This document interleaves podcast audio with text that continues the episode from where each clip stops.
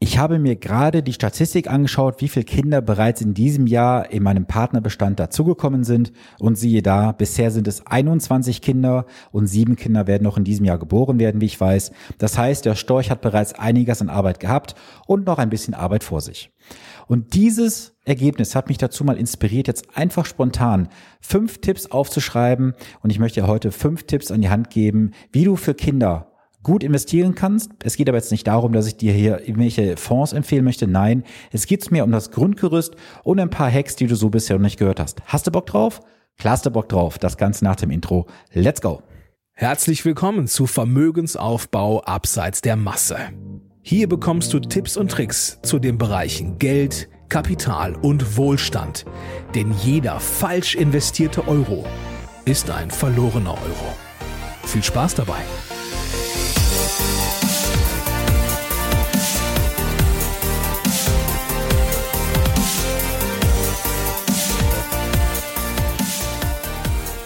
Hi, hier ist Sven, dein wirklich unabhängiger Finanzexperte, der dich in den Bereichen Vermögensaufbau, wie zum Beispiel für deinen Ruhestand, die Vermögenssicherung und die Vermögensstrukturierung begleitet. Ohne dass du Angst haben musst, dafür irgendwas an Provisionen zu bezahlen, denn als echter Honorarberater ist das ein Fremdwort für mich. Heute geht es mal um ein sehr, sehr erfreuliches Thema und zwar geht es um das Thema Kinder. Kinder ist ja ein ganz, ganz großes Thema bei mir, weil wir haben in Deutschland immer noch so diese Mentalität, man packt das Geld aufs Sparbuch, auf irgendwelche sinnlosen Produkte. Ich möchte dazu auch gerne auf eine Episode vor ein paar Wochen verweisen, wo ich dieses Thema Kinderversicherungsprodukte mal auseinandergenommen habe. Aber darum soll es heute gar nicht gehen, sondern ich möchte heute mal ein paar Tipps und Hacks an die Hand geben. Wenn du vor der Entscheidung stehst, ich möchte für mein Kind was investieren, wie mache ich das, worauf soll ich achten? Und, das sage ich dir auch von vornherein, du bekommst ein paar Hacks an die Hand, die du hier und da noch nicht gehört oder gelesen hast. Du darfst auf jeden Fall gespannt sein. Lass uns mal mit dem Punkt eins anfangen, denn oft wird die Frage gestellt, na ja, soll ich das Depot jetzt auf den Namen des Kindes direkt eröffnen oder auf den Namen des Vaters oder der Mutter? Da muss man natürlich ganz differenziert das Ganze betrachten. Lass uns erstmal über die Vorteile sprechen. Wenn du das Depot auf den Namen des Kindes eröffnest, hast du ganz klar nach meiner Dafürhaltung vier ganz klare Vorteile auf der Hand liegen. Erstens, das ganze Geld ist geschützt, falls den Eltern was passieren sollte. Die Eltern können jederzeit natürlich in finanzielle Schieflage geraten. Es könnte Erfändungen geben, Privatinsolvenz und so weiter.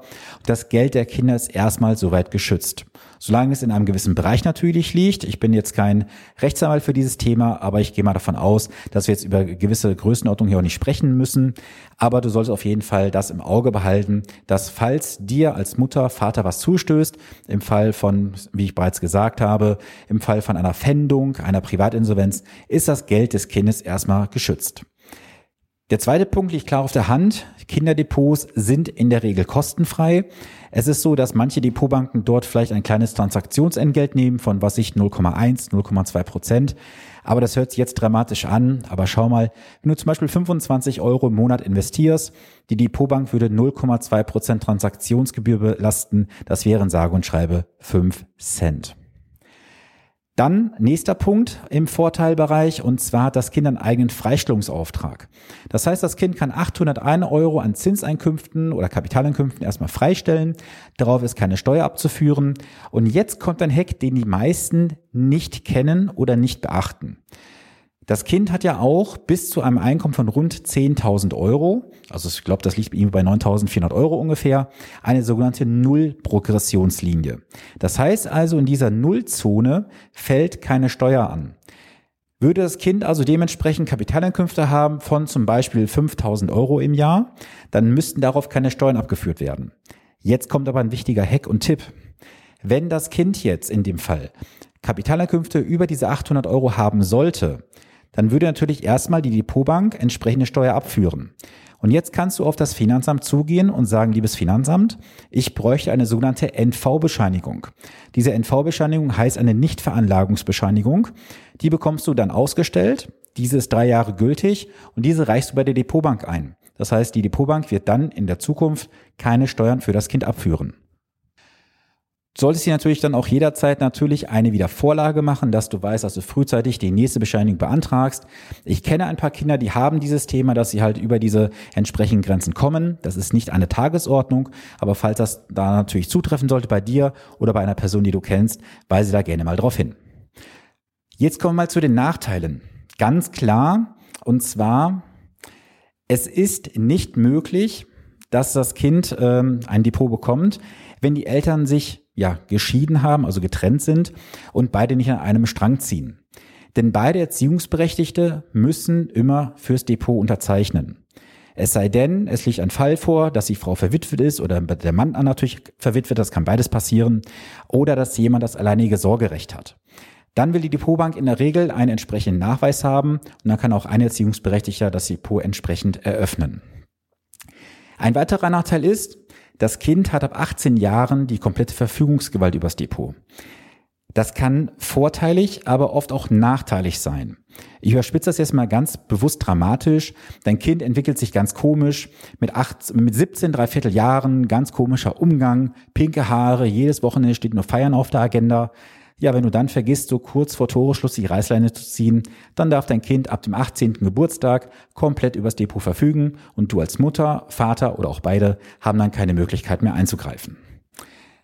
Ja, dann natürlich Nachteil, falls das Depot auf den Namen der Eltern laufen sollte, weil sie sagen, ach, das oben mit den Vorteilen ist für mich nicht so bedeutend oder wir machen das auf unseren Namen, aus welchem Grund auch immer, dann fallen natürlich entsprechende steuerliche Probleme an. Und zwar, falls die Eltern kurz vor Toreschluss natürlich sagen sollten, hey, wir ziehen hier die Reißleine, da kommen entsprechende Summen raus, kann das vielleicht zu steuerlichen Problemen führen. Wie ähm, natürlich nur, wenn das Depot auf den Namen des Kindes läuft, so rum ist richtig. Und was ich noch sagen wollte, so rum ist es richtig. Ähm, die Eltern machen jetzt eine entsprechende Name im Depot und dann kann das halt zu steuerlichen Konsequenzen führen. Wenn nämlich da gewisse ja, Verdachtsmomente vorliegen, dass vielleicht das Kind in Anführungsstrichen benutzt wurde, um steuerliche Konstruktionen zu nutzen, dann kann das gegebenenfalls auch eine Steuerhinterziehung sein.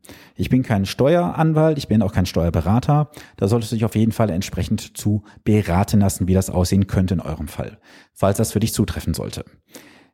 Und dann, jetzt habe ich gerade den Knoten im Kopf auch gelöst. Das ist nämlich der vierte Punkt. Die Erträge versteuern die Eltern dann auf ihrer Ebene. Und mal ganz ehrlich, wenn du gewisses Volumen im Depot drin hast, dann hast du die 801 Euro respektive 1602 Euro vom Freistellungsauftrag auch sehr schnell ausgeschöpft. Und alle Erträge würden dann halt entsprechend auf der Ebene der Eltern versteuert werden. Der zweite Tipp ist für mich ganz klar auf der Hand liegend. Du solltest ganz, ganz früh anfangen. Nämlich, was brauchst du zur Depoteröffnung? Du brauchst die Geburtsurkunde und eine Steuer-ID. Das braucht je nach Bundesland, Kommune auch mal etwas länger. Aber ich sag mal so, in der Regel nach vier bis sechs Wochen ist das Thema auch erledigt. Das heißt, du kannst bei einer Depotbank deiner Wahl das Depot eröffnen und bereits nach wenigen Tagen der Geburt für das Kind anfangen zu investieren. Denn das Kind hat uns beiden gegenüber einen ganz wesentlichen Vorteil. Es hat eine längere Laufzeit und kann den Zinseszinseffekt komplett nutzen.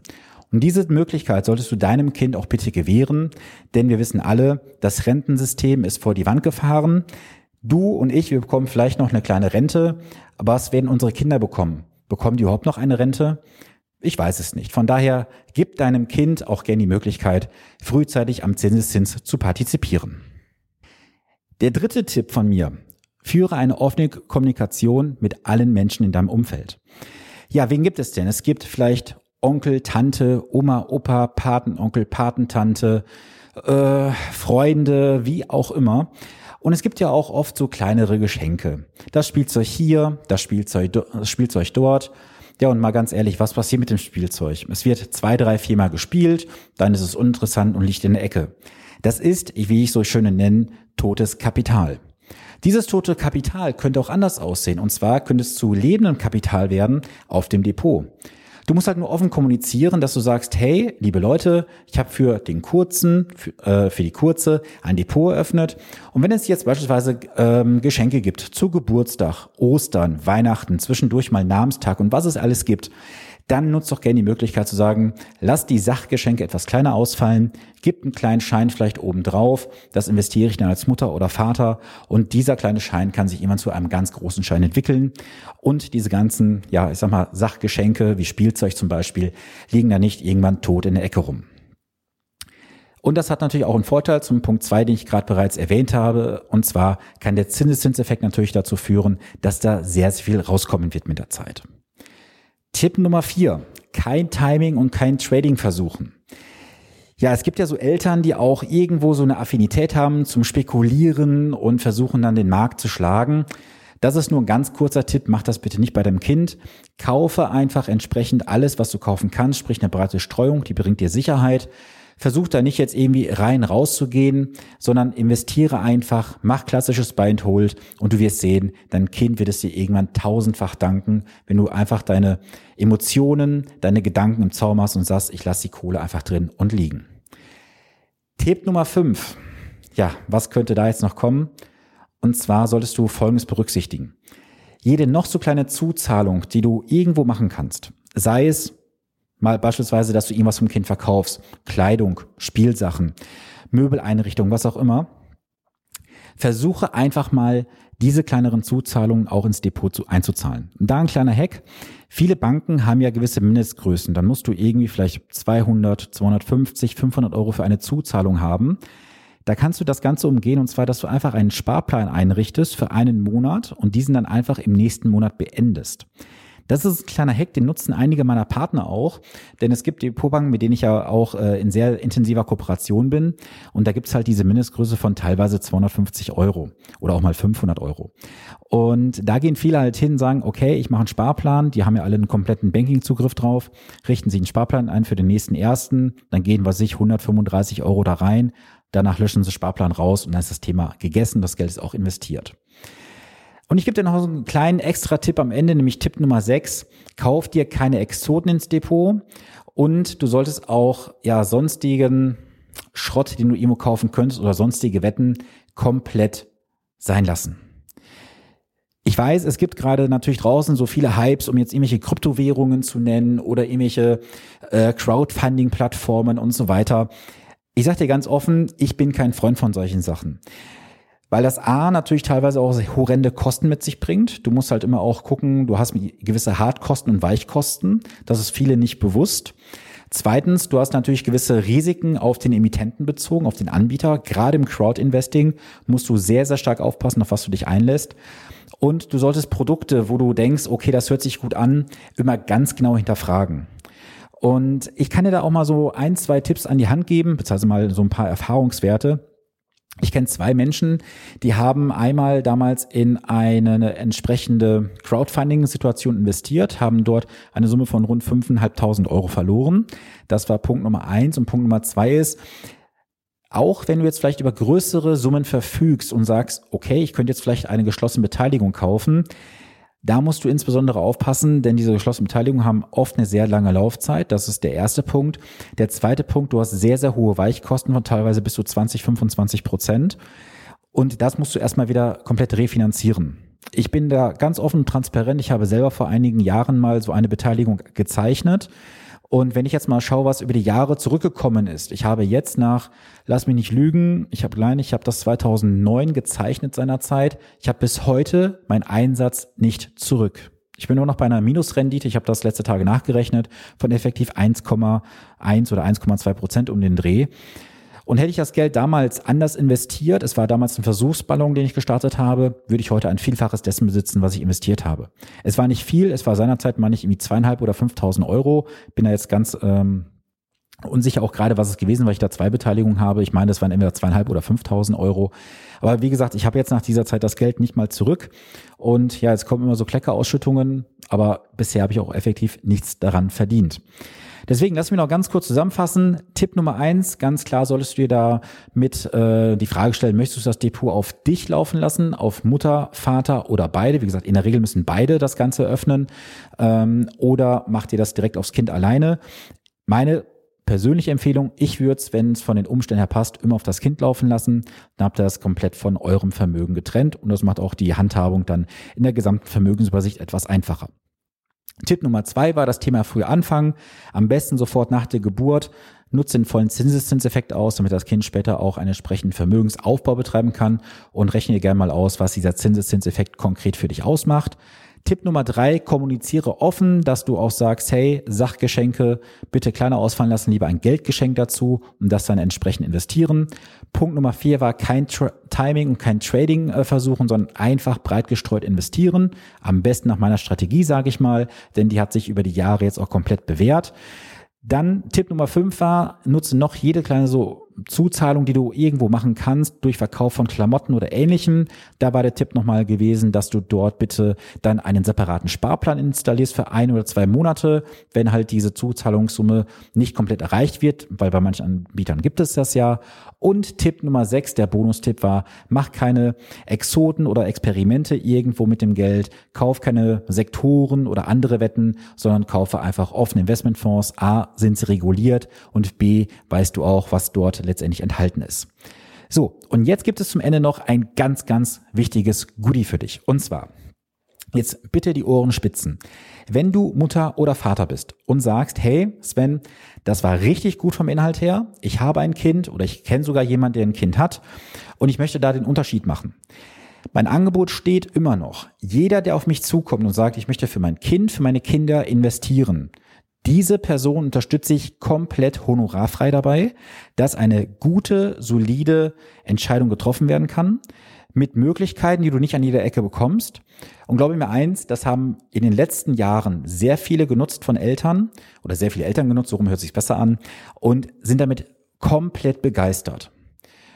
Ich will jetzt hier keine Zahlen nennen, weil ich das äh, ja nicht ganz richtig finde, wenn ich jetzt hier mit irgendwelchen historischen Zahlen letztendlich arbeite, weil ich selber investiere ja prognosefrei. Und ich will ja auch keine Renditen für die Zukunft versprechen. Aber ich kann dir sagen, beschäftige dich bitte heute mit diesem Thema. Gib deinem Kind die Möglichkeit, dass es einen finanziellen Grundstock von dir, von euch gelegt bekommt. Und dabei bin ich gerne an eurer Seite, unterstütze euch komplett honorarfrei. Wie gesagt, kontaktiere mich gerne. Meine Kontaktdaten findest du in den Show Notes. Du findest mich über Google, über Social Media und du kennst ja meinen Spruch. Wenn du den Kontakt zu mir suchen möchtest, du weißt, wie du mich findest und du wirst mich auch irgendwie finden. So. Ich würde mich freuen, wenn du mir einfach zu dieser Episode auch mal ein kleines Feedback schreibst, sei es im Social Media Bereich, bevorzugt über Instagram. Kannst mir auch gerne eine Bewertung hier bei iTunes schreiben oder bei Apple Podcast besser gesagt. Ja, wo auch immer. Ich würde mich auf ein Feedback von euch freuen. Und jetzt habt eine geile Woche. Ich gehe jetzt in mein ja, Abendevent rein. Es ist jetzt 18 Uhr 32. In 30 Minuten geht's los. Und hab eine gute Woche. Bis zum nächsten Montag. Viele Grüße. Dein Sven Stopka.